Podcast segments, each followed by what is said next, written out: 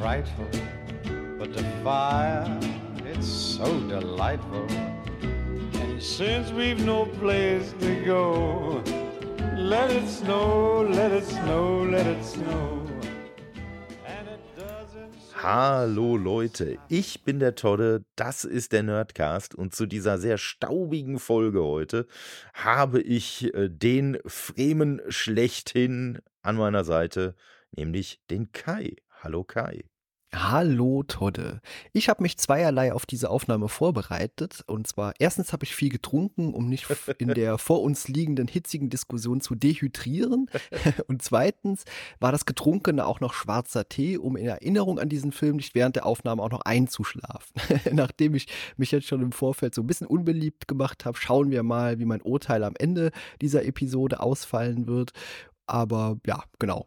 Das wollte ich nur schon mal vorwegnehmen.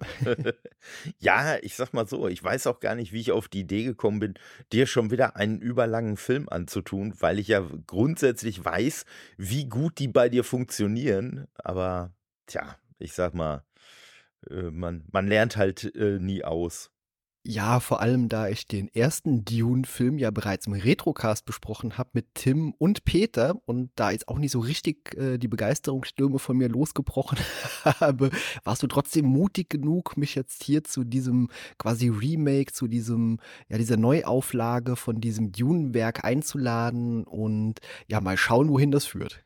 Ja, ja, wobei ich, wobei äh, ich, ich schon äh, behaupten würde, also nicht nur was so die Länge angeht, aber äh, so insgesamt würde ich schon behaupten, dass äh, diese Verfilmung, unabhängig davon, ob man das jetzt positiv oder negativ findet, aber erstmal äh, dem äh, zugrunde liegenden Roman von Frank Herbert, Der Wüstenplanet, ja doch wesentlich eher gerecht wurde als die 84er-Verfilmung. Auch wenn ich die nicht schlecht fand. Also die hat letztendlich damals auch dafür gesorgt, dass ich überhaupt Interesse für diesen äh, Stoff entwickelt habe oder mit dafür gesorgt. Äh, ne, es kam ja dann 92 von Westwood äh, das äh, Dune 2 raus, was du dann später nochmal in der Neuauflage Dune 2000 dann kennengelernt hast. Und ja, das zusammen mit dem anderen Dune-Spiel, was ne, ja mit dieser Echtzeitstrategie eigentlich so gar nichts zu tun hat. Und halt dieser Film, die haben mich damals so ein bisschen äh, angefixt für diesen Stoff. Und ich habe mir auch die ersten zwei oder drei, das weiß ich nicht mehr genau, Bücher äh, durchgelesen. Und äh, ja, ist aber schon lange, lange her. Also allzu viel Detailwissen ist davon jetzt nicht hängen geblieben. Ja, du hast ja auch gerade den alten Film schon erwähnt. Äh, man muss natürlich das Ganze auch aus einer zeitlichen Perspektive betrachten. Also natürlich waren die Möglichkeiten so Mitte der 80er noch sehr stark eingeschränkt in Sachen Technik. Da hat natürlich hier dieses Werk jetzt ganz andere Möglichkeiten, äh, das darzustellen. Und äh, ich sag mal, rein handwerklich betrachtet ist das hier schon ein sehr, sehr guter Film. Ja, auf jeden Fall. Und äh, ja, dazu ich sag mal, ich, ich habe es vorhin schon erwähnt, die Trivia an sich, die ich so bei IMDb lesen durfte, die ist mir so ein wenig auf den Senkel gegangen, größtenteils, weil die irgendwie so beweihräuchernd wirkt. Also es, äh, ja, es ist ein beeindruckender Film, aber deswegen muss aus meiner Sicht zumindest nicht bei jedem Trivia-Fakt auch noch so äh, raustropfen, wie sehr beeindruckt die Leute äh, von ihren Trivia-Facts waren. Ja. Ja, ich habe es ja im Vorfeld schon gesagt, wir haben ja schon drüber gesprochen. Ich glaube, solche Trivia-Facts muss man einfach da reinschreiben, wenn man Oscars gewinnen will. Ja, ja, wobei mich weniger die Facts an sich halt gestört haben, als echt so ein bisschen so dieser, dieser Subtext, den ich vielleicht jetzt auch einfach nur wahrgenommen habe. Vielleicht steht er da auch gar nicht drin, aber äh, ja, so wie ich es halt wahrgenommen habe. Was ich aber sehr interessant fand, war, Ne? Und deswegen bringe ich es jetzt auch an in Bezug auf den ersten Film, dass äh, David Lynch, der da ja Regie geführt hat, äh, halt von vornherein gesagt hat, dass er sich den 2021er Film nicht angucken wird und dass er da keinerlei Interesse dran hat. Was aber jetzt nicht daran liegt, so irgendwie an Neid oder dass er sich da irgendwie kopiert fühlen würde oder sonst was, sondern einfach, dass wohl äh, die, der Dreh vom ersten Film für ihn einfach so eine Qual war und äh, ihn äh, so viel Herzschmerz bereitet hat, dass äh, er da jetzt sich einfach nicht emotional drauf einlassen konnte, da eine neue Version von anzuschauen. Ja, wenn seine persönliche Entscheidung ist und das so Ja. begründet wird, ist das legitim. Seine Entscheidung, sein Ding, kann man und sollte man auch nichts zu sagen. Ja. Nö, nö, wie gesagt, ne, fand ich, fand ich auf jeden Fall in Ordnung. Und klar, es wird natürlich immer so sein, wenn sowas kommt. Und ich sag mal, es ist ja, wie du schon gesagt hast, es ist natürlich äh, so, ein, so ein Reboot von dem, von dem Dune-Stoff, aber es ist ja nicht in, in dem Sinne so ein Remake oder so von dem ersten Film. Aber natürlich werden dann irgendwelche Interviews geführt, in denen halt dann zum Beispiel auch in David Lynch halt gefragt wird, hör mal, äh, freust du dich denn schon auf den neuen Dune-Film? Und dann wird er sich dann natürlich so zu äußern, wie er das auch empfindet. Ne? Also Ja. das finde ich auch vollkommen in Ordnung. Das ist immer noch, noch ein bisschen was anderes als so ein äh, Quentin Tarantino beispielsweise, der ständig über irgendwelches modernes Kino am Rummeckern ist und sich da ständig über irgendwas beschwert. Auch der, ja gut, kriegt natürlich dann äh, die entsprechenden Fragen gestellt, alleine schon, weil er ja mittlerweile dafür bekannt ist, dann auch immer sehr markige Antworten zu geben. Aber ja, so, so ist es dann letztendlich halt. Ja, also der alte Dune-Film ist bei mir jetzt noch nicht so ganz lange her. Ich glaube, ein Jahr oder so, anderthalb, ich weiß gar nicht mehr genau, habe nicht aufs Datum geschaut, aber vieles habe ich eben in diesem Film hier auch wiedererkannt. Also klar, es basiert natürlich auf diesem Roman und da müssen natürlich gewisse Dinge auch vorkommen und äh, da habe ich mich zumindest eben dann wieder da hineinversetzt gefühlt, also auch in das Ja. Anschauen des äh, ersten Films, von dem ich schon wieder relativ viel vergessen hatte, hier aber doch wieder irgendwie einiges erkannt habe. Ja, ja. Ja, ich sag mal, äh, das, das ist auf jeden Fall, das ist auf jeden Fall nachvollziehbar. Und klar, dieser Film ist natürlich auch nicht in einem Vakuum entstanden. Also, ne, natürlich, natürlich spielt dieser erste äh, Film auch ein äh, Stück weit eine Rolle und äh, man hatte zum Beispiel auch vor, äh, dass man Sting irgendwie noch mal 'ne 'ne Gastrolle in diesem Film geben wollte, der ja einen der Harkonnen in dem ersten Teil gespielt hat.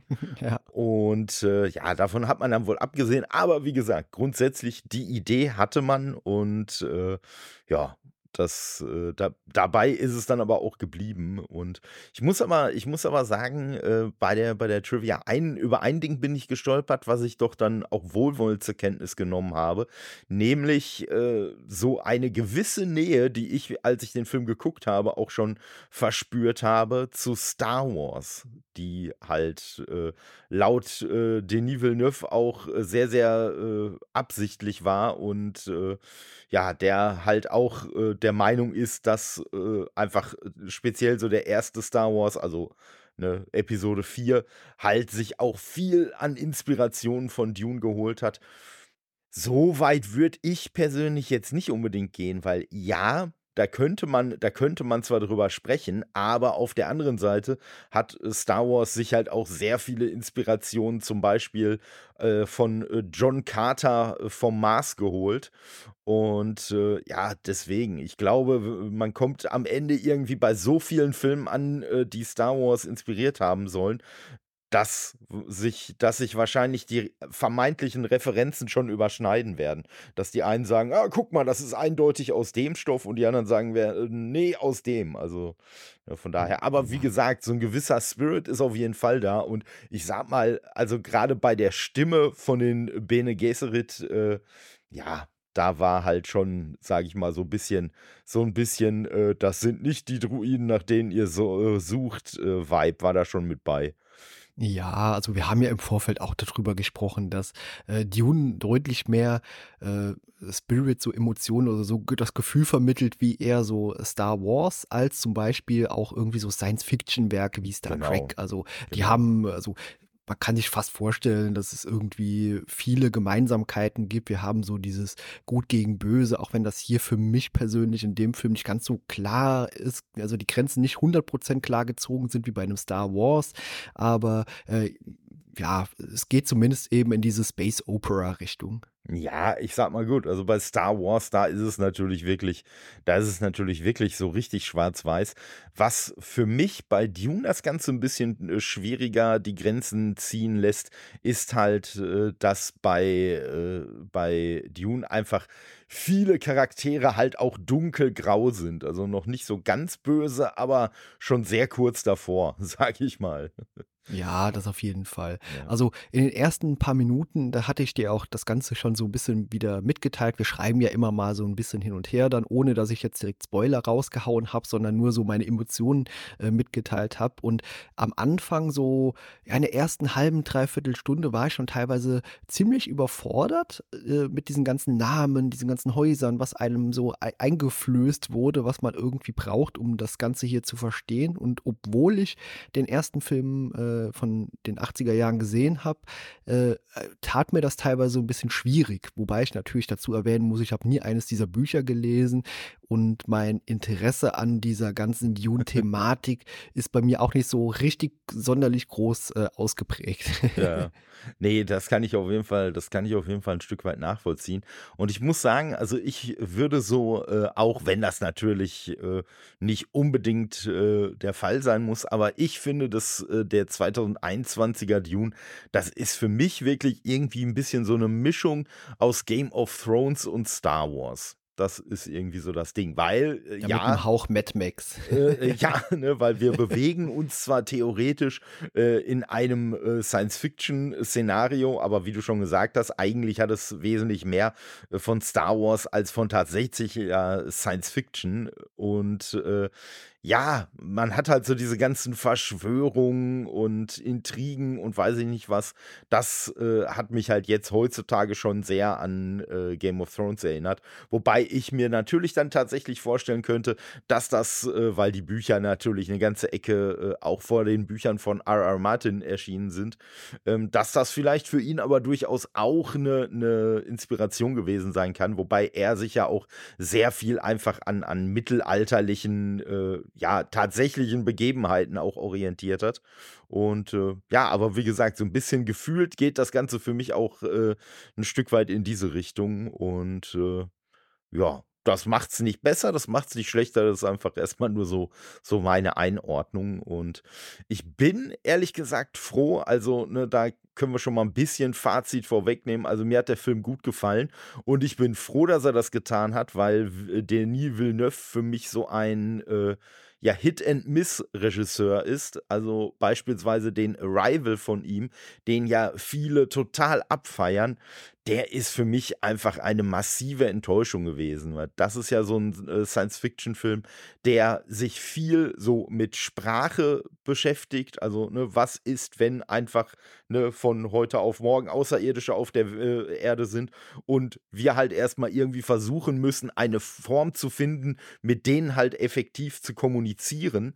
Und naja, aus dem Film, ne, also wer das jetzt nicht wissen will, mal so eine halbe Minute nach vorne springen. Ne, Spoiler für The Arrival. Ja, letztendlich läuft es halt darauf hinaus, dass dann gesagt wird, diese Sprache dieser Außerirdischen, die, die kann ja quasi Raum und vor allen Dingen auch Zeit überwinden und äh, ja, deswegen dann quasi Leute Dialoge mit sich selbst führen, also wo dann quasi das Zukunfts-Ich dem Vergangenheits-Ich irgendwelche Tipps gibt per außerirdischen Sprache. Ja, und das fand ich irgendwie doch so ein bisschen dumm und ein bisschen platt, weil ich eigentlich dieses Thema Sprache für sich schon äh, auf jeden Fall bei weitem interessant genug gefunden hätte und auch diesen Ansatz. Also da hätte es dann diesen komischen Zeitreisemumpitz, äh, hätte es da einfach nicht benötigt. Also Arrival, äh, ohne The Arrival davor, er heißt nur Arrival. The Arrival so. ist der aus den 90ern mit Charlie Sheen. Ja, den, den hätte ich wahrscheinlich noch besser gefunden. Aber den Arrival, den mag ich tatsächlich. Äh, da muss man natürlich in, also ich hype den Film jetzt nicht irgendwie und lobe den extrem hoch. Also der hat mir gefallen und auch diese Zeitreisethematik, die mag ich persönlich ganz gerne. Äh, etwas Ähnliches macht ja auch der Interstellar-Film äh, von, glaube 2014. Ich auch nicht mochte. ja, genau. Deswegen, das geht halt in eine ähnliche Richtung. Aber das ist natürlich auch immer Geschmackssache. Also, wenn wir gerade beim Regisseur sind, mag ich zum Beispiel genauso, also noch viel weniger als Dune, diese ganze Blade Runner-Geschichte. Also auch den Film von 2017, äh, Blade Runner 2049, den habe ich auch nach einer guten Stunde ausgemacht. Ja, den habe ich tatsächlich noch nicht gesehen, weil, wie gesagt, äh, Also äh, beste, beste Denis Villeneuve-Film für mich auch nach Dune ist nach wie vor Prisoners. Den fand ich richtig großartig, aber äh, sag ja, so mit Arrival hm, hat das so ein bisschen, so ein bisschen für mich reingerissen, was dann äh, auch dafür gesorgt hat, dass ich zumindest bisher halt den äh, Blade Runner noch nicht gesehen habe, auch wenn der ja total mit Lob überschüttet wurde und allem. Aber äh, ja, und wie gesagt, ich war aber auf jeden Fall zufrieden und froh, dass äh, der Dune, also der hat einfach meine, meine Erwartungen, sage ich mal, komplett erfüllt. Erstmal ganz Ja, wertungsfrei. Also bei mir, ich versuche das halt objektiv zu betrachten. Äh, das, der Film ist, wie gesagt, habe ich ja eben schon mal gesagt, handwerklich extrem hochwertig. Der sieht gut aus, der äh, macht halt viel und ich glaube, das ist auch unfassbar schwer, äh, Leuten, die noch nie mit Dune zu tun haben, das erstmal so ein bisschen ja, schmackhaft zu machen, die erstmal so einzuführen, auch mit diesen ganzen Namen, die da so vorkommen. Und das sind ja auch nicht unbedingt immer leichte Namen, also die man sich irgendwie direkt beim ersten Mal irgendwie einprägen kann. Also mal abgesehen vielleicht von Paul. Aber der, äh, ansonsten ja, ist das halt erstmal eine sehr schwere Kost, also anders als bei Star Wars zum Beispiel. Da gibt es auch Namen und so, aber die sind irgendwie eingängiger, würde ich sagen. Ja, ja, also ich sag mal, äh, da würde ich dir bei manchen Namen recht geben und bei anderen definitiv nicht. Ich sag mal, wie hieß nochmal der Typ, der von Thilo Schmitz synchronisiert wurde? Oder der Ich weiß das nicht mehr, aber ich habe den Namen jetzt gar nicht mehr im Kopf. Ich rede von Star Trek, wo du mir gerade noch gesagt hast, dass man sich die Namen da so super merken kann.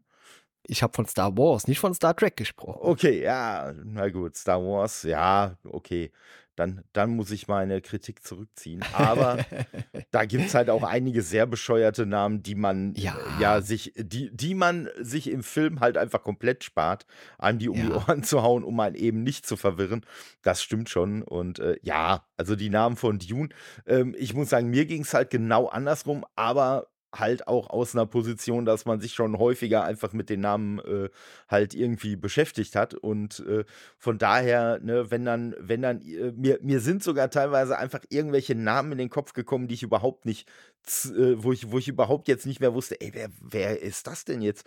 Äh, und äh, ja, die sind dann halt teilweise auch später erst aufgetaucht, aber da habe ich tatsächlich wirklich so zusammenhanglos einfach den Namen im Kopf gehabt. Also soweit, soweit hatten die Ja. sich äh, äh, festgesetzt und Ich ja klar. möchte mal kurz eine kleine Zeitreise, etwa 45 Sekunden zurück machen, weil die Frage darf ich natürlich als Star Trek-Fan nicht unbeantwortet lassen, auch wenn das eigentlich nur ein Irrtum war. Also Thilo Schmitz, na klar, der hat Gul Dukat bei Deep Space Nine gesprochen, Genau, das aber meine ich. das war so eine große Überraschung, wo man sich erst gedacht hat, Moment, die Stimme kenne ich, der hat auch in der dritten Picard-Staffel äh, jetzt Mr. Worf gesprochen und deswegen war das erstmal so ein bisschen, hm, das wirkt ein bisschen merkwürdig.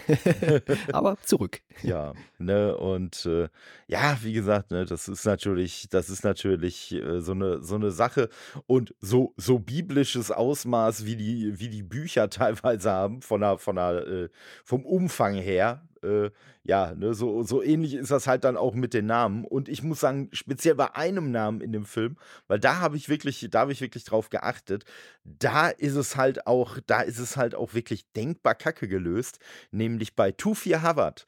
Weil bei tu, äh, weil Tufir Havard wird die ganze Zeit in den Dialogen immer nur als Tufir angesprochen, was ja vollkommen okay ist.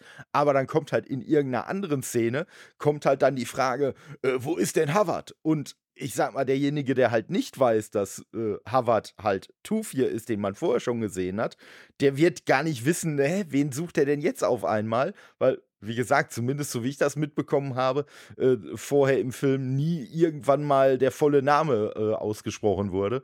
Und äh, ja, und das sind natürlich auch dann wirklich so äh, teilweise komische Namen, also auch hier so Liet Keins und solche, solche Leute, also. Äh, Wobei ja Liet Keins sogar noch einen äh, Gender-Swap durchgemacht hat in dem Film. Was mir aber auch völlig egal war, weil die halt in den Büchern und auch in dem ersten Film halt einfach ein männlicher Charakter ist. Also da ist es der Liet Keins und jetzt war es halt die Liet Keins. Was halt, ach, da muss man sagen, da ist der total egal. komische Name natürlich ein Vorteil, weil ganz ehrlich, also Liet kann jetzt für mich halt auch beides sein. Ne? Da Ja, ja, jetzt auch kein. Problem. Also, Ja, das stimmt. Also da gibt es aber auch irgendwie andere Namen, auf die das äh, zutreffen könnte. Hier äh, Gurney Hallack oder Hallack Ja, oder ja. wie auch immer er ausgesprochen wird. Aber äh, ich war am Anfang, ich hatte mich jetzt nicht irgendwie vorbereitet oder eingearbeitet, wer da so mitspielt, war aber sehr äh, positiv überrascht, äh, wer dabei ist. So ganz viele Namen wirklich mit Rang und Name, kann man wirklich so sagen, die ich kannte. Abgesehen vom Hauptdarsteller, von dem habe ich noch nie zuvor Was? irgendwas gehört. Der, der, der gute Timothy Chalamet oder wie er eigentlich tatsächlich ausgesprochen, nee, ausgesprochen, so heißt das Wort, äh, würde. Äh, eigentlich wäre es ja ein Timothée Chalamet, aber wie gesagt, er ist halt in Hollywood unterwegs, also wird er amerikanisiert. Ja, Der Tim. Spannend ist, dass der bei Interstellar mitgespielt hat, aber ich ihn trotzdem nicht zuor- zuordnen konnte. Ja, der ist ja auch schon ein paar Jährchen her. Das wird wahrscheinlich dann, weiß ich nicht, irgendein Kind gewesen sein in dem Film. Ja, Tom Cooper, 15 Jahre. Ah, okay. Ja, das ist, das ist halt lustig, dass er ja in diesem Film auch einen 15-Jährigen sprechen soll oder äh, spielen soll. Äh, tatsächlich war er da 23, wobei ich aber auch sagen muss, es wird in dem Film ja auch nie erwähnt, wie alt er sein soll.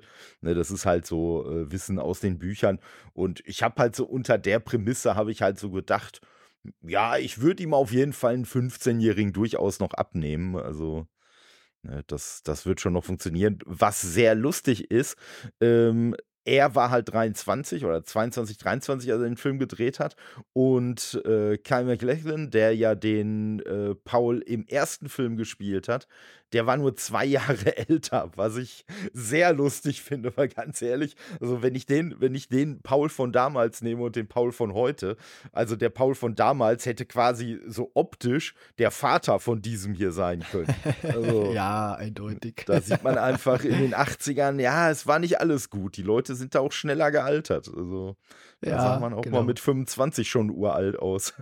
Ja, aber wie gesagt, die anderen Namen, die hier so dabei sind, äh, Rebecca Ferguson, Oscar Isaac, äh, Josh Brolin, äh, Stellan Stars, Skarsgård oder wie auch immer der richtig ausgesprochen wird, äh, Jason Momoa, Zendaya, Dave Bautista, also da ist wirklich viel dabei.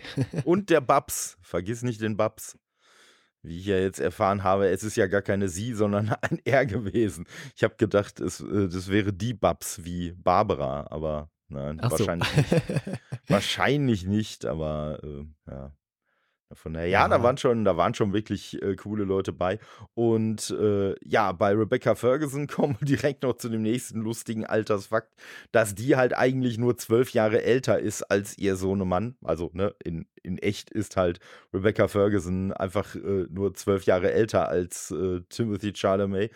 Aber da er ja auch einen 15-Jährigen sprechen soll, sind sie dann trotzdem, wenn man es so sehen will, äh, 20 Jahre auseinander. Also von daher passt das auf jeden Fall mit der Mutter-Sohn-Beziehung. und also ich habe es jetzt auch nicht hinterfragt. Ich wusste jetzt auch vorher nicht, wie alt da jetzt wer war und so. Und ja, ich habe der, hab der Jessica auf jeden Fall abgenommen, dass sie die Mama vom Paul sein kann. Ja, also Rebecca Ferguson ist ein Jahr jünger als ich, 1983 geboren. Aber es gibt ja so Leute, die sehen halt irgendwie immer ein bisschen älter aus. Und dann kann sie natürlich auch so eine Rolle problemlos übernehmen. Also habe ich dem Ganzen abgekauft. Äh, das hatte ich jetzt auch keine Probleme mit. Ja, und vor allen Dingen, ne, ich sag mal, in Hollywood ist es natürlich auch relativ einfach.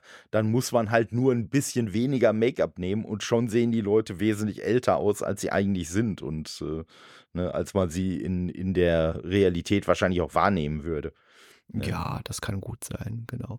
Äh, einen äh, großen Kritikpunkt habe ich, von dem ich selbst so ein bisschen enttäuscht war. Also das kann nur auf mich so gewirkt haben. Ich sagte, optisch oder so ist der Film absolut hochwertig, aber bei der Musik von Hans Zimmer, und ich bin eigentlich immer ein großer Fan von Hans Zimmer, hat für mich die äh, per Musik äh, transportierte Emotion nicht immer zu dem Gesehenen gepasst. Wie ging es dir da? Hm, Ich habe da zumindest nichts Negatives wahrgenommen, sagen wir es mal so. Okay. Also, es wirkte teilweise auf mich, als wäre die Musik gerade überdramatisch und, äh, das, was gesehen oder gezeigt wurde, nicht zwangsweise dazu gepasst hat. Also, ja, es war gerade insgesamt 'ne dramatische Situation, aber die Szene, in der man grad drin steckte, war halt eher so 'n bisschen, ja, seichte. Also, hätte man in der Regel hätte ich da eher 'ne Musik erwartet, äh, die gerade so 'n bisschen irgendwie Fahrt rausnimmt, um mal durchatmen zu lassen, bevor es danach wieder zu 'ner nächsten Action Action-Szene kommt. Aber wie gesagt, das kann mein ganz persönliches Empfinden nur sein. Ja, wie gesagt, also ich habe jetzt nicht selber drauf geachtet. Ne, von daher, wenn ich ihn jetzt noch mal gucken würde äh, und äh, vielleicht auf, auf den Aspekt abklopfen würde, dann könnte es vielleicht auch durchaus sein, dass ich dir da, dass ich dir da zustimme. Sag ja, ich habe jetzt so selber nicht drauf geachtet und es war jetzt nichts, was für mich so ohrenscheinlich gewesen wäre, dass es mich tatsächlich rausgerissen hätte. Ne, Mhm, okay. vielleicht vielleicht waren die neu erfundenen Instrumente schuld. Hm, das kann sein. Ja, wir haben im Vorfeld schon drüber gesprochen kurz, ja. Ja, ne, weil das war ja einer dieser Trivia-Facts, die ich gelesen habe, dass ja ex dass es ja für den Soundtrack wurden ja eigens Instrumente erfunden. Ja, ich weiß nicht, wie es ist. Das ist jetzt, äh, Mutmaßung meinerseits, aber wahrscheinlich wurden einfach nur irgendwelche Modifikationen an schon bekannten Instrumenten vorgenommen und dann wurde halt gesagt: „So, das ist jetzt 'n neues Instrument, weil das hat jetzt irgendwas, was es vorher nicht hatte.“ Ja, aber ganz ehrlich, in Zeiten, wo man mit dem Computer quasi jede ungewöhnlichen Sound irgendwie wiedergeben kann und gefühlt auch alles schon mal in irgendwelchen Filmen in irgendeiner Varianz, äh, gehört hat, ist mir hier jetzt nichts Sonderbares aufgefallen, dass das irgendwie, ja, sonderbar anders klingt als andere Instrumente oder andere pf Orchester oder was auch immer. Ja, ja, da das das ist auf jeden Fall 'n Punkt und, äh, es es gibt ja auch bei Sounds und so einfach noch so viele Nachbearbeitungen und so, dass man doch jetzt eh nicht weiß: „Oh ja, äh, ist dieser ungewöhnliche Ton, den ich da jetzt höre, kommt der jetzt vielleicht tatsächlich von einem neu erfundenen Instrument oder ist das einfach nur 'n Zusammenspiel von verschiedenen Tönen, die ich halt in der Kombination vorher noch nie gehört habe?“ Also, ja, das ist so 'n bisschen das das ist dann auch so 'n bisschen was, was ich so was ich so, äh, ja, bisschen prätentiös finde, dann so so 'n Kram, weil, wie du schon sagst, wahrscheinlich hätte ma äh, äh, ob ob's jetzt neue Instrumente sind oder da einfach 'n schlauer, äh, Sounddesigner oder sonst was am Werk war, den Unterschied hätten würde man wahrscheinlich eh nicht raushören. Und, äh, ja, ich muss sagen, äh, auch wenn's 'n grundsätzlich 'n komplett anderer Film ist, aber wo ich diesbezüglich, äh, eher beeindruckt war, das war bei, äh, King Arthur, äh, Legend of the Sword, weil da wirklich, ähm, ja, ich sage mal, mit mit, äh, handgemachten, hm, Instrumenten einfach so 'n Sound kreiert wurde, der schon wirklich fast so 'n bisschen in so 'ne so 'ne, äh, EDM und, äh, Elektromusikrichtung ging, aber halt eben nicht mit diesen typischen Sounds, die man aus dieser Ecke kennt, sondern halt wirklich von tatsächlichen Instrumenten. Und das war halt so 'ne Kombination, die halt auch ungewohnt war und, äh, die mir dann eher als was Ungewöhnliches aufgefallen ist, als jetzt die Musik bei Dune. Also Okay, ja, gut, den den habe ich jetzt noch nicht gesehen, um da jetzt irgendwie was zu sagen zu können. Aber ja, wie gesagt, ich fand sie manchmal so 'n bisschen überdramatisch, manchmal irgendwie auch so 'n bisschen, ja, übertrieben laut. Also, ja, hat mich manchmal so 'n ganz kleines bisschen rausgerissen aus dem Ganzen, was ich eben so gesehen habe. Aber, äh, insgesamt war ich, äh, von einigen Darstellern, die dabei sind, äh, positiv angetan. Unter anderem auch die schon erwähnte Rebecca Ferguson hat 'n guten Job gemacht. Sehr noch positiver hat Oscar Isaac meiner Meinung nach performt und, äh, Jason Momoa war auch irgendwie auf 'ner, ähm, glaubwürdig hohen Ebene, dass ich eben das Ganze auf abgekauft habe. Aber es gab auch so 'n paar wirklich Schwächen. Also, grade hier Dave Bautista ist glaube, der wird kein großer Darsteller mehr. Ja, also das das, äh, glaube ich auch nicht, der, äh und ja, man muss halt aber auch sagen, äh, äh, die die Rolle, diese diese, äh, äh, Rolle als, äh, Glossoraban Hakon, ja, äh, die gibt halt auch nicht die gibt halt auch nicht viel her. Also, ich sage mal, die Darstellung insgesamt, äh, auch von dem, äh, Baron Wladimir Hakon, die hat zwar super funktioniert, aber auch da würde ich sagen, die hat eher trotz des Schauspiels von Stellan Skarsgård funktioniert, als wegen ihm, was jetzt gar nicht heißen soll, dass er das scheiße gespielt hat, aber es ist einfach egal gewesen, was er da spielt, weil ne, dieser äh, Baron einfach so, so äh, ja, entrückt und entmenschlich dargestellt wird, dass jetzt da tatsächliche darstellerische Qualitäten aus meiner Sicht gar nicht äh, zum Tragen kommen konnten. Ja, also man hat schon angesehen, dass es eben der gute Stellan äh, ist. Ja, ja, das schon. Äh, es hat auch teilweise eben von seiner Mimik profitiert, aber mit gewürzt mit diesem einfach widerlichen Ekelfaktor, den einfach dieser Charakter so in sich trägt. Äh, es hat gut zusammengepasst, aber ich glaube, wäre auch ziemlich austauschbar gewesen. Ja, er, er ist einfach so aus meiner Sicht, ich sag's jetzt mal ganz platt, er ist halt eine fliegende Pestbeule und das wurde in dem Film gut dargestellt, aber wie schon gesagt, ne, ob das, ob es da jetzt äh, äh eines Stellan Skarsgård äh, gebraucht hätte oder ja, ob das nicht irgendwie auch der Udo von der Tanke hätte sein können, weiß ich nicht. ja, äh, positiv überrascht, wie gesagt, Jason Momoa fand ich, hat eine super Präsenz gehabt in den Szenen, hat auch irgendwie wirklich richtig gut performt. Also wie, bisher hatte ich ihn jetzt auch nicht immer für den besten Darsteller gehalten, aber hier hatte mich doch positiv überrascht. Ja, der war auf jeden Fall, der war auf jeden Fall schön überzeugend. Spiellaune ja, ne, das, das war auf jeden Fall, das war auf jeden Fall gegeben. Und ja, seine Rolle war ja auch einfach, einfach äh, cool. Der, der war ja, sage ich mal, auch so, so mit der spaßigste Charakter in dem Film. Also, ne, das war ja wirklich so äh, von, von allen Leutchen, ne, gerade weil das ja auch alles so auf so ja, überdramatisch und so gemacht ist. Ich sag mal, so ein Duncan Idaho, das wäre wirklich so der einzige Charakter auch gewesen, wo ich jetzt gesagt hätte, oh ja, dich mit dem mal so fünf Minuten unterhalten oder mal irgendwie ein äh, ja, sehr, sehr warmes Bier auf Dune schlürfen, äh, wäre wahrscheinlich mit dem interessanter als mit jedem anderen Charakter, der da rumläuft. Ja, weil man bei ihm irgendwie gemerkt hat, also in dem Charakter äh, Duncan, dass er irgendwie dem, was wir als Mensch so bezeichnen, als normalen Mensch irgendwie am nächsten kam. Alle Genau. anderen hatten irgendwie grundsätzlich, wirkte das wie so einen extrem großen Stock im Arsch, Ja. äh, weil es alles so eine Schwere hatte irgendwie so. Ja, ja, boah, also bei, ja, also es war irgendwie fast schon unangenehm. Also man hat ja selber teilweise schon so einen Stock gefühlt äh, während dem Film. Aber bei äh, Duncan, bei Jason Momoa wurde das immer Gott sei Dank so ein bisschen aufgelockert mit. Das fand ich ganz angenehm. Ja, ja, das, das stimmt schon. Ja, und ich muss sagen, wen ich, wen ich auch äh, darstellerisch cool fand, und ich wusste, dass er mitspielt. Ich weiß nicht, ob ich ihn ansonsten tatsächlich erkannt hätte. Äh, das war Javier Bardem, der halt den Stilgar gespielt hat. Äh, gerade gerade auch so in der Szene, wo er dann eingeführt wird und dann da erstmal auf den Boden spuckt, was äh, ne, hier uns Leto ja erstmal als Affront gegen sich aufnimmt und äh, was ja eigentlich aber auf Dune quasi die höchste Ehrerbietung ist, weil, oh, guck mal, er schenkt dir Wasser aus seinem Körper, indem er auf den Boden vor dir spuckt. Und äh, ja, dann ja alle irgendwie die Spuckorgie da losgetreten haben. ja, aber ich musste da an eine Szene irgendwie aus die nackte Kanone denken, als sie alle plötzlich angefangen haben rumzuspucken. Ja.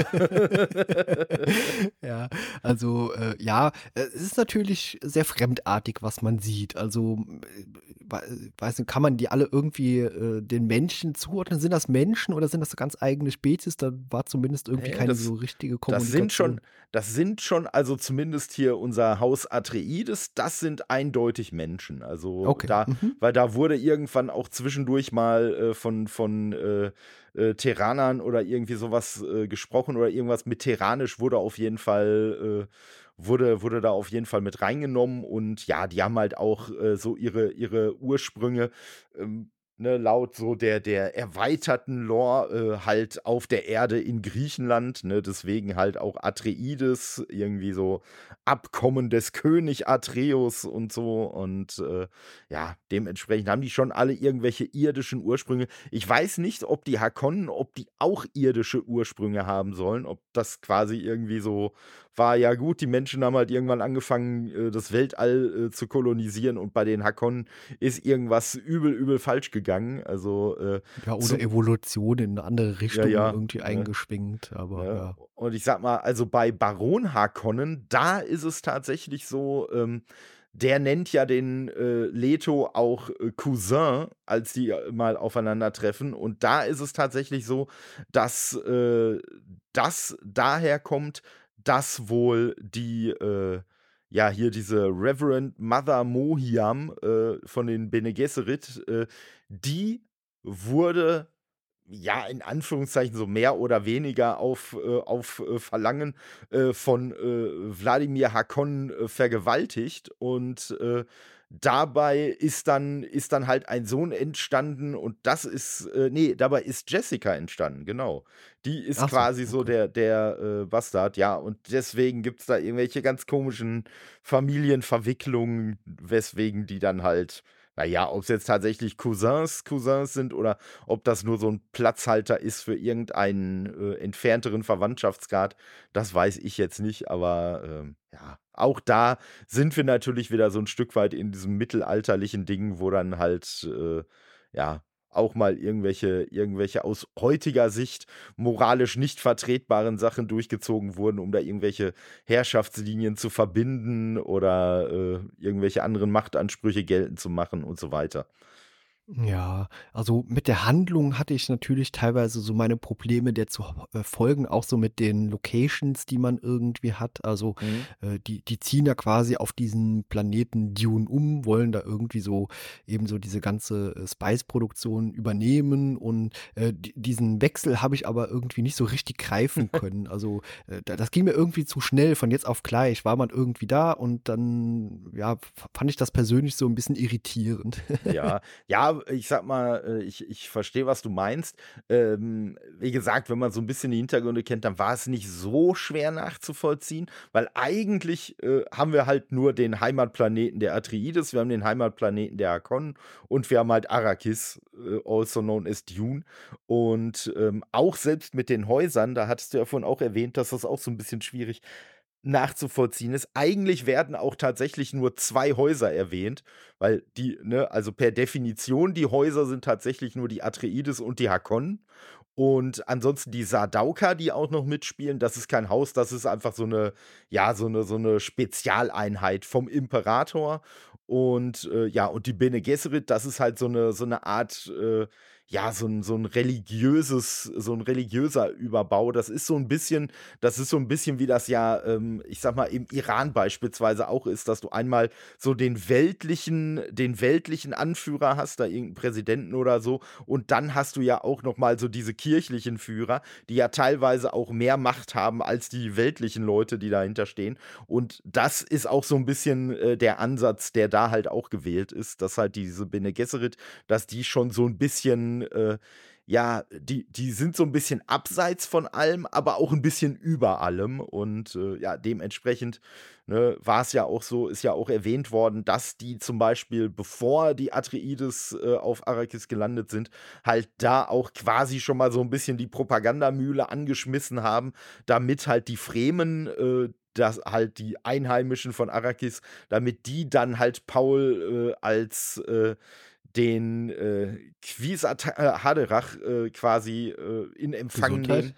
Genau, ne? Also als den, als den quasi Heiland, ja. äh, der äh, sie halt äh, befreien soll von der, von der, ja, ich sag mal, Unterdrückung der, der Menschen, die da immer wieder hinkommen, um halt dieses Spice dann zu ernten. Genau, da hatte ich natürlich auch wieder diese Hallo Luke Skywalker Vibes äh, ja, bei ja. dieser Erzählung mit drin. Also die kann man auch nicht zwangsweise komplett abschütteln. Aber das, das finde ich jetzt auch nicht schlimm, wenn irgendwie so ein anderes Franchise da in ähnliche Richtungen reingeht, dass es halt so diese eine Person gibt. Das ist halt hier auch so, ja, so ein religiöses Ding halt eher auch von der äh, Story her. Und ja, das muss man nicht unbedingt mögen, aber ich fand es jetzt hier auch gar nicht störend. Es passt irgendwie in diese fast schon abstruse Welt irgendwie mit rein. Also äh, hier ist ja alles irgendwie so ein bisschen anders. Also es hat ja so von dem, man sieht die Charaktere, ja, das sind dann so menschenähnlich oder sind, sind halt Menschen, aber äh, sie haben auch irgendwie äh, architekturmäßig teilweise was von den Ägyptern und dann einfach in riesigen Größenwahn, äh, was so Räumlichkeiten angeht. Ja. Also äh, was für eine Platzverschwendung teilweise da herrscht. Also einen Podcast würde ich in diesen Räumen da keinen aufnehmen wollen. ja, und vor allem ja nicht nur, nicht nur in den Räumen, sondern äh, ja auch schon nur dieser, dieser Botschafter, der mit zwei, drei Leuten äh, bei den Atreides landet, um ihnen offiziell mitzuteilen, dass sie halt jetzt dann äh, äh, Arrakis übernehmen werden. Ne? Alleine dieses Schiff schon, in dem die unterwegs sind und angekommen sind, wo man auch sich gedacht hat, ganz ehrlich, wahrscheinlich hätte es ein Ding, was so ein Sechzehntel so groß gewesen wäre, hätte es wahrscheinlich auch getan. Damit wären ja. die auch von A nach B gekommen. Aber ja, das ist halt äh, so. Ähm, und ich sag mal, das finde ich halt auch ein Stück weit so faszinierend, dass wir halt hier so ein Universum haben, im wahrsten Sinne des Wortes, ein Universum haben, das halt einfach sehr viel auf, auf so, so komische Rituale und äh, ja, halt so, so Statusdenken und so setzt. Und äh, ja, da gehört es dann halt auch einfach dazu, um quasi Wichtigkeit zu dokumentieren, muss man halt einfach ein völlig riesig übertriebenes Schiff haben, mit dem man dann da ankommt, alleine um halt nicht äh, das Gesicht zu verlieren. Alleine mal schon von der Tatsache abgesehen, dass uns ja in diesem äh, kurzen äh, Dialog mit Leto halt schon auch äh, eigentlich suggeriert wird, dass die das natürlich vorher schon wussten und dass das jetzt eigentlich nur gemacht wird, um halt irgendeinem Protokoll dann zu genügen, äh, in dem halt drin steht, ja, das muss den Leuten dann auch nochmal persönlich mitgeteilt werden. So, ja, okay, haben wir jetzt gemacht. Wir ja, das ist wie die Bescheid. Zustellungsurkunde vom Amtsgericht, die man so ja, irgendwie ja, ja, äh, kriegt, nur halt also persönlich überbracht mit einem riesigen, absurd großen Raumschiff und einer kompletten Armee, die auch noch mitreißt. Genau, genau. Also, na, das, das ist schon so ein bisschen lustig. Ja, und diese ganze, und diese ganze Aktion, dass äh, die Atreides äh, halt die, die Spice-Gewinnung äh, übernehmen sollen, das ist ja quasi auch wieder nur eine riesige Intrige, um eigentlich die Atreides zu zerstören und halt äh, äh, auszulöschen weil ja der Plan dahinter ist, oh fuck, die Atreides werden aktuell zu mächtig. Das möchte der Imperator nicht. Also schickt er sie quasi auf eine Mission, die sie nur verlieren können die sie deswegen nur verlieren können, weil er halt auch nachhilft, dass sie da eigentlich nur verlieren können, um damit dann die Hakonnen, die ja offiziell von dem Planeten äh, äh, dann abgesetzt wurden, damit die dann als strahlende Gewinner zurückkehren können und eigentlich hinterher alles so ist wie vorher, nur dass halt die Atreides aus dem Weg geschafft sind. Ja, ich finde es großartig, dass man in den 90er Jahren das auch schon so gesehen hat und dann äh, passenderweise ein Echtzeitstrategie-Spiel äh, draus entwickelt hat. Ja. Weil was du gerade so erzählt hast, könnte auch wirklich einfach so ein Drehbuch, so, so eine grundlegende Story eben für so ein Echtzeitstrategiespiel sein, wenn es das Universum nicht vorher schon gegeben hätte. Ja, ja, ja, deswegen. Also äh, es, es kommt nicht von ungefähr, dass dieses Spiel damals halt echt so ein bisschen die Welle überhaupt erst losgetreten hat, weil, wie du schon sagst, es ist einfach von der Grundprämisse her ist es einfach perfekt für so ein Echtzeitstrategiespiel mit mehreren äh, Parteien ist es einfach echt geschaffen, wobei man ja tatsächlich beim, bei dem Spiel ähm, mit den, jetzt muss ich gerade noch mal gucken, ich glaube Odos oder so, wie die hießen, äh, halt noch ein Haus erfunden hat, was es eigentlich in einem Buch gar nicht gab. Also ja, deswegen hatte ich im Hinterkopf auch die ganze Zeit, dass es irgendwie noch ein Haus mehr geben muss, aber ich habe ja, tatsächlich ja. kaum was darüber gefunden.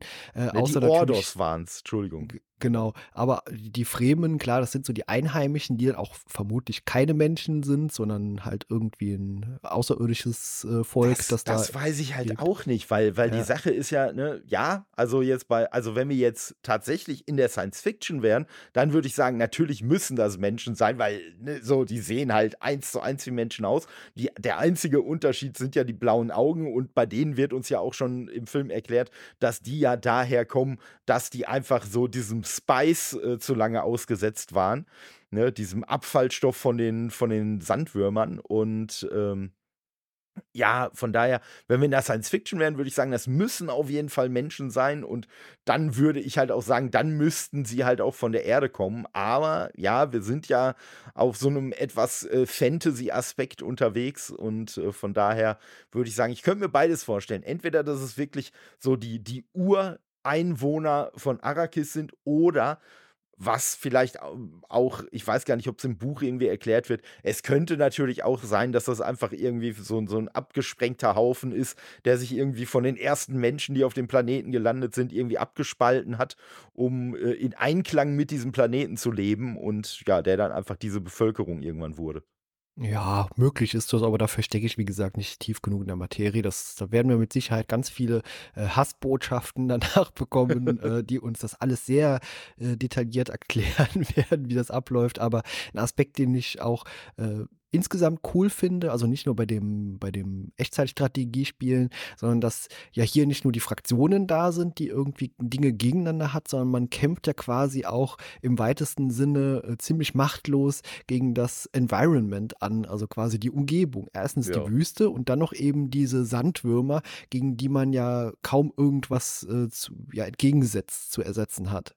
Ja, ja, das stimmt. Und ja, und halt auf der anderen Seite auch so ein bisschen so, so dieses, dieses philosophische Dilemma, dass halt genau das größte Problem auf diesem Planeten, nämlich die Sandwürmer, überhaupt der Grund sind, warum man überhaupt auf dem Planeten ist. Weil, wie gesagt, ne, das Spice ja so so ein Abfallstoff von den Würmern ist und ja, ohne die wird es das halt gar nicht geben. Ja, eben, richtig, genau. Also, äh, so wie ich es verstanden habe, füttern die ja damit ihre Antriebe, um eben die, mit den Sternen reisen zu können. Nee, die, die füttern damit ihre Navigatoren. Oder so, genau. Das ist ja so ein psychoaktiver Stoff und ich muss sagen, dass ich weiß auch gar nicht mehr, ob das, ob das in dem Buch äh, plausibler erklärt war, aber in dem Film sagen sie ja einfach nur ganz platt und das hat jetzt mich wiederum ein bisschen gestört. Da sagen sie ja nur ganz platt, äh, ja, ohne das Spice hätte es ja interstellare Reisen, äh, wären damit ja, äh, da ohne das Spice ja gar nicht möglich gewesen. Ja, gut, vielleicht bin ich da so ein bisschen angeeckt und habe das einfach dahin interpretiert, dass ja, das ja. für die Antriebe ist. Ja. Nee, nee, das ist, das soll für die Navigatoren sein und deswegen habe ich mich daran so gestoßen, weil ich mir gedacht habe, ja, okay, ich kann es schon irgendwie nachvollziehen, dass man sagt, dadurch, ne, dass die halt dann, was weiß ich, vielleicht da, ne, so wie bei der Macht, irgendwie so eine Einheit mit dem Universum eingehen oder so. Dadurch können sie dann vielleicht besser navigieren, okay. Aber warum diese Navigationsfähigkeiten äh, dazu nötig sein sollen, damit man überhaupt interstellar reisen kann, ja, das fand ich jetzt auch ein bisschen an den Haaren herbeigezogen. Zumal man ja auch sagen muss, wenn das vorher ja gar nicht möglich ist, wie ist man denn dann das erste Mal auf Arrakis gelandet, um an das Spice dran zu kommen? Ich glaube, die saufen oder die rauchen einfach viel zu viel Spice und die bilden sich einfach nur ein, wenn die das machen, dass die interstellar reisen. ja, wer weiß. Vielleicht, vielleicht, ist Arrakis eigentlich, äh, vielleicht ist der, ist der Twist, eigentlich ist das die Erde, die einfach nur völlig äh, zerstört wurde und alle, die immer glauben, sie würden interstellar reisen, die sind einfach nur in unserem Sonnensystem die ganze Zeit unterwegs. Und drogenabhängig. Und massiv drogenabhängig, ja. das fände ich mal einen interessanten Twist. ja, ich weiß nicht, hier der Jodorowsky, der wollte ja ursprünglich mal Dune äh, verfilmen. Bei dem würde ich es noch zutrauen, dass das bei dem die Auflösung hätte sein können. Also. Ja, so ein Planet der Affen-Twist wäre ja, das. Ja, ja, genau. Ja, also um auf den Film zurückzukommen, äh, ich bin und werde nie ein Dune-Fan werden. Also dafür interessiert mich halt insgesamt diese ganze Story zu wenig. Also wie gesagt, da schaue ich mir lieber dreimal mehr Herr der Ringe an, auch in der Extended-Version, der nochmal doppelt so lang ist gefühlt.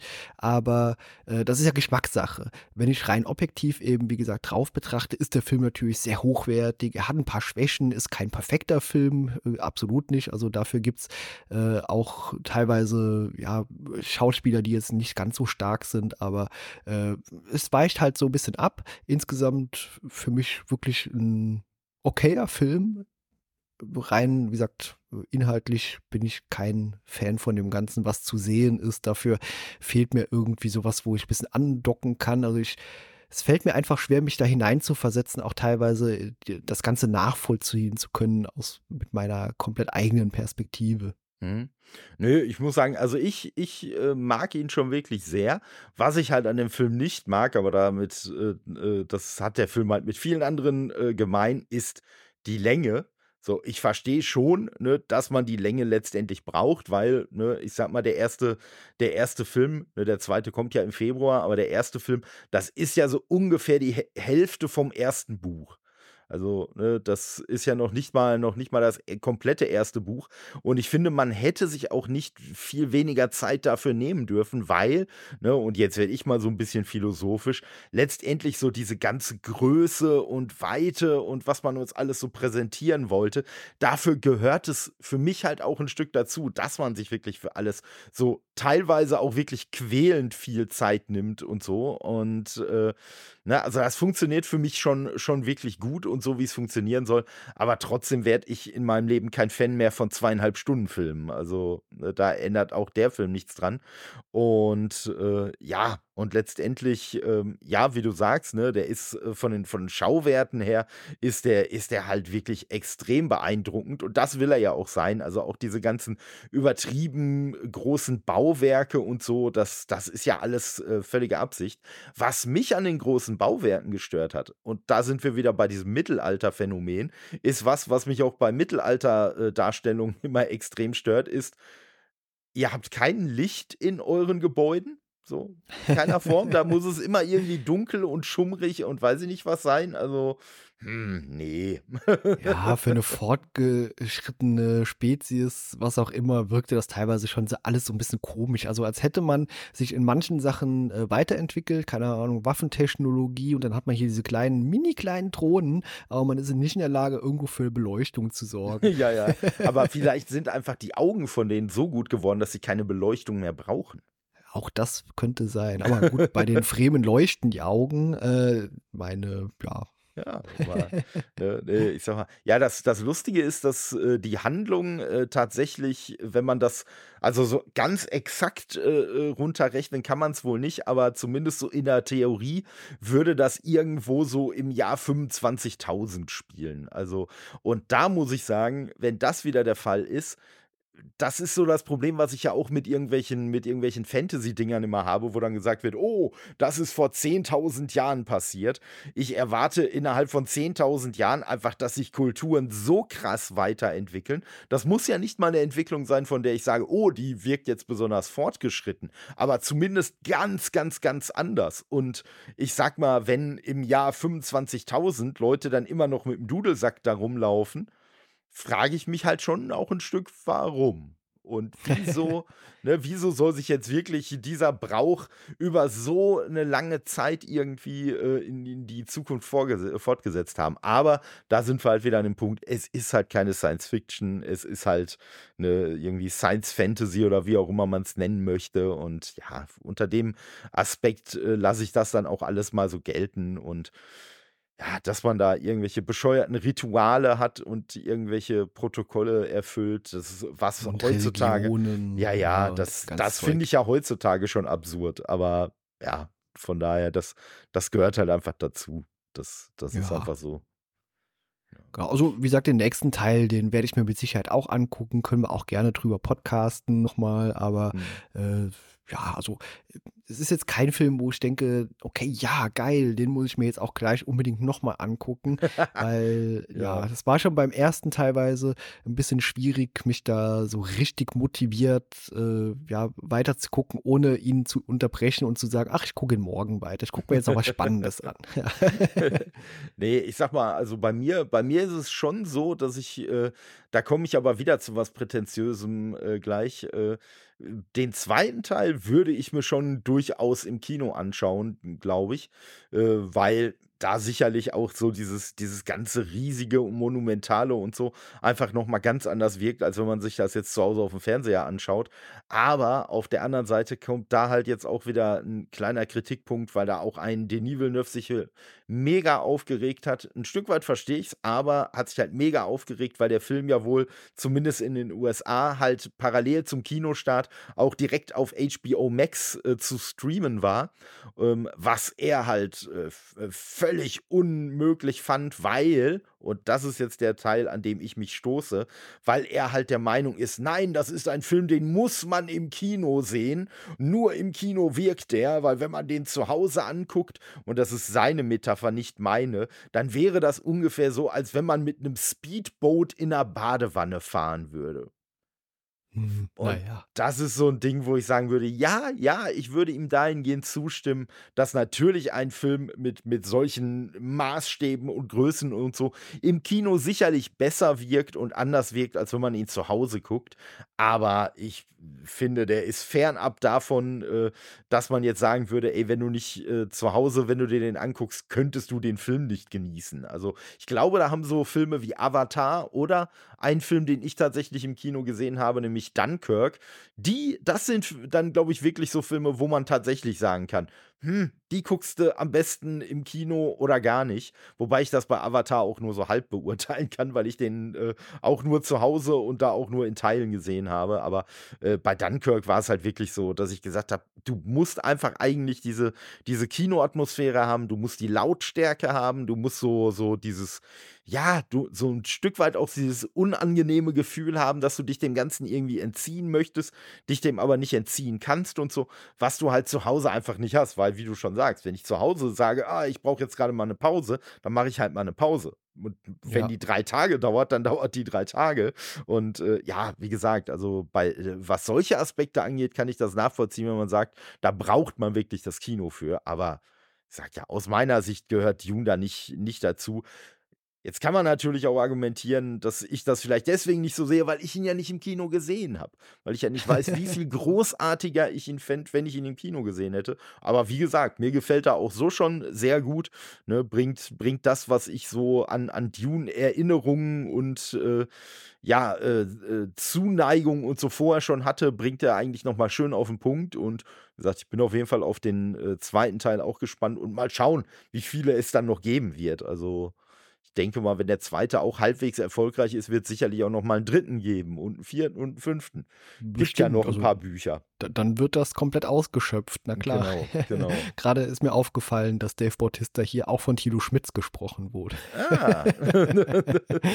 ja, der muss dabei sein. Anders Ja. geht's ja nicht. Genau, aber ansonsten habe ich meiner Meinung nach jetzt alles gesagt, was ja über den Film zu sagen gibt. Wie fandst du denn die Synchro? Synchro, ja, man sagt ja irgendwie fast jedem Film. Insgesamt fand ich die wieder sehr hochwertig, da gibt es irgendwie nichts zu meckern dran. Also ist absolut professionell. Ja, aber ich sag mal, da, das wäre jetzt auch fast schon schockierend, wenn bei einem Film, äh, der, der auf so einem Level äh, operiert, wenn da ausgerechnet die Synchro dann irgendwie ein Ausfall wäre. Wenn Baron Harkonnen versehentlich mit äh, Santiago Ziesmer besetzt worden wäre. Ja, wobei, das, ich sag mal, das wird ja wenigstens noch klappen. Also einem Santiago Ziesma würde ich das ja noch zutrauen, aber ich stelle mir jetzt eher wieder vor, dass da irgendwelche halbseidenen YouTuber besetzt werden, die Oh, dann, ja. äh, ne, wo man sagt, hey, der kann zwar nichts, aber dafür folgen ihm viele Leute. Ja, aber nein, wie gesagt, auch aus, aus meiner Sicht hat das alles super funktioniert. Und das Lustige ist, äh, obwohl mir Timothy Chalamet auch vorher was gesagt hat, bin ich mir gar nicht sicher, ob der mir nicht nur wegen diesem Film vorher was gesagt hat. Also, ne, jetzt, Ja. klar, ist auch aktuell der, der Wonka, dieses Musical-Dingen, mit ihm als junger Willy Wonka im Kino, aber ja, wie gesagt, ansonsten wüsste ich da jetzt, wüsste ich da jetzt auch nicht so viel. Aber ich muss halt sagen, wenn man jemals äh, das Marvel Cinematic Universe so weit zurücksetzt, dass wir auf einmal mit jungen Varianten von den Marvel-Figuren zu tun haben, die wir schon kennen. Also ein junger Loki kann aus meiner Sicht nur von Timothy Chalamet gespielt werden. Ja, das stimmt. Aber ich hoffe ehrlich gesagt, dass es nicht dazu kommen wird. Denn ich persönlich habe vom MCU einfach viel zu viel gesehen und habe da kein Interesse mehr. Ja, dran. wahrscheinlich nur, weil die so alt sind. Wenn das jetzt alles ganz junge wären, dann würdest du da bestimmt voll drauf abgehen. ja, äh, wie heißt nochmal hier äh, dieser ähm, äh, Walking Dead Darsteller, der, Michael Rooker? nee, nee, der, der, der, der, der andere, der Böse, oder? Äh, meinst du John Bernthal? Nee, den meine ich auch nicht, aber ich wollte eigentlich darauf hinaus, dass, äh, wenn es nochmal einen Iron Man-Film gäbe, ähm, bei dem. Ach, du meinst nicht, Jeffrey Dean Morgan. Genau, genau. Wenn es nochmal einen Iron Man-Film gäbe, bei dem er dann äh, hier Iron Man spielen würde, würde ich mir das angucken. Ja, ja, das ist halt das. Also ich glaube, Jeffrey Dean Morgan, äh, der, ist, äh, der war ja auch daran schuld, dass viele Leute geglaubt haben, dass bei Watchmen äh, Robert Downey Jr. mitspielt. Ja, genau. Aber wie gesagt, der könnte die Rolle mit Sicherheit exzellent ausfüllen, wenn Robert Downey Jr. das nicht mehr machen würde. Aber wie Ja. gesagt, äh, ein Film mit ihm als irgendwie hier Tony Stark äh, fände ich, glaube ich, dann doch wieder interessant genug, um mir das anzugucken. Ja, ja, das könnte auf jeden Fall was werden. Also von daher, Hollywood, wenn ihr zuhört, besetzt Jeffrey Dean Morgan als Iron Man und dann kriegt ihr auch den Kai wieder ins MCU. So ist das, genau. Und der kann dann mit dem ganz jungen Loki, Timothy Chalamet, irgendwelchen Schabernack treiben. ja, eine ganz wichtige Frage habe ich noch. Äh, an welchem Tag erscheint diese Folge? Diese Folge erscheint am 24.12. Warum Den- zum Teufel haben wir dann bisher kein frohe Weihnachten gewünscht?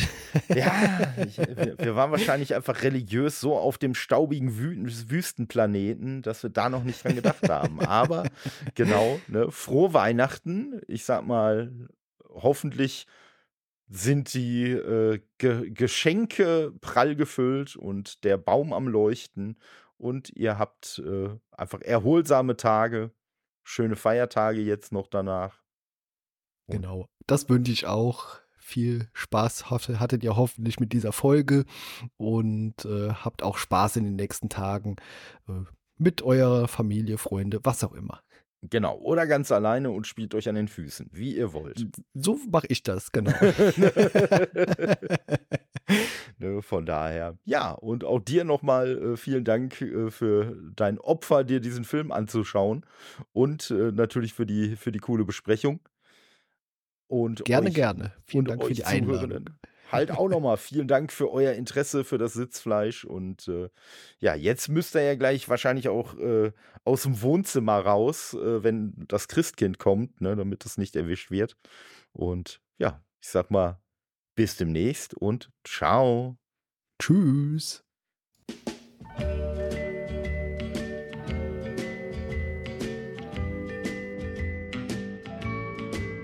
Oh, the weather outside is frightful, but the fire, it's so delightful. And since we've no place to go, let it snow, let it snow, let it snow. And it doesn't show signs of stopping. And I brought me some corn for popping. The lights are turned way down low. Let it snow, let it snow, let it snow. When we finally said goodnight, how I hate going out in the storm. But if you really hold me tight, all the way home I'll be warm. Yeah, the fire's slowly dying, and my dear, we're still goodbying. But as long as you love me so, let it snow, let it snow, let it snow.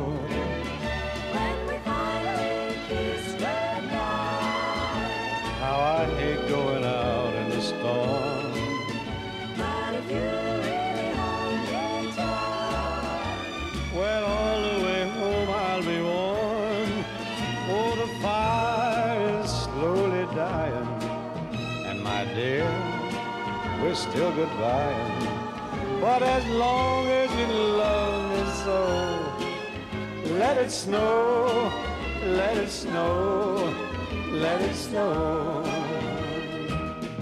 It snow.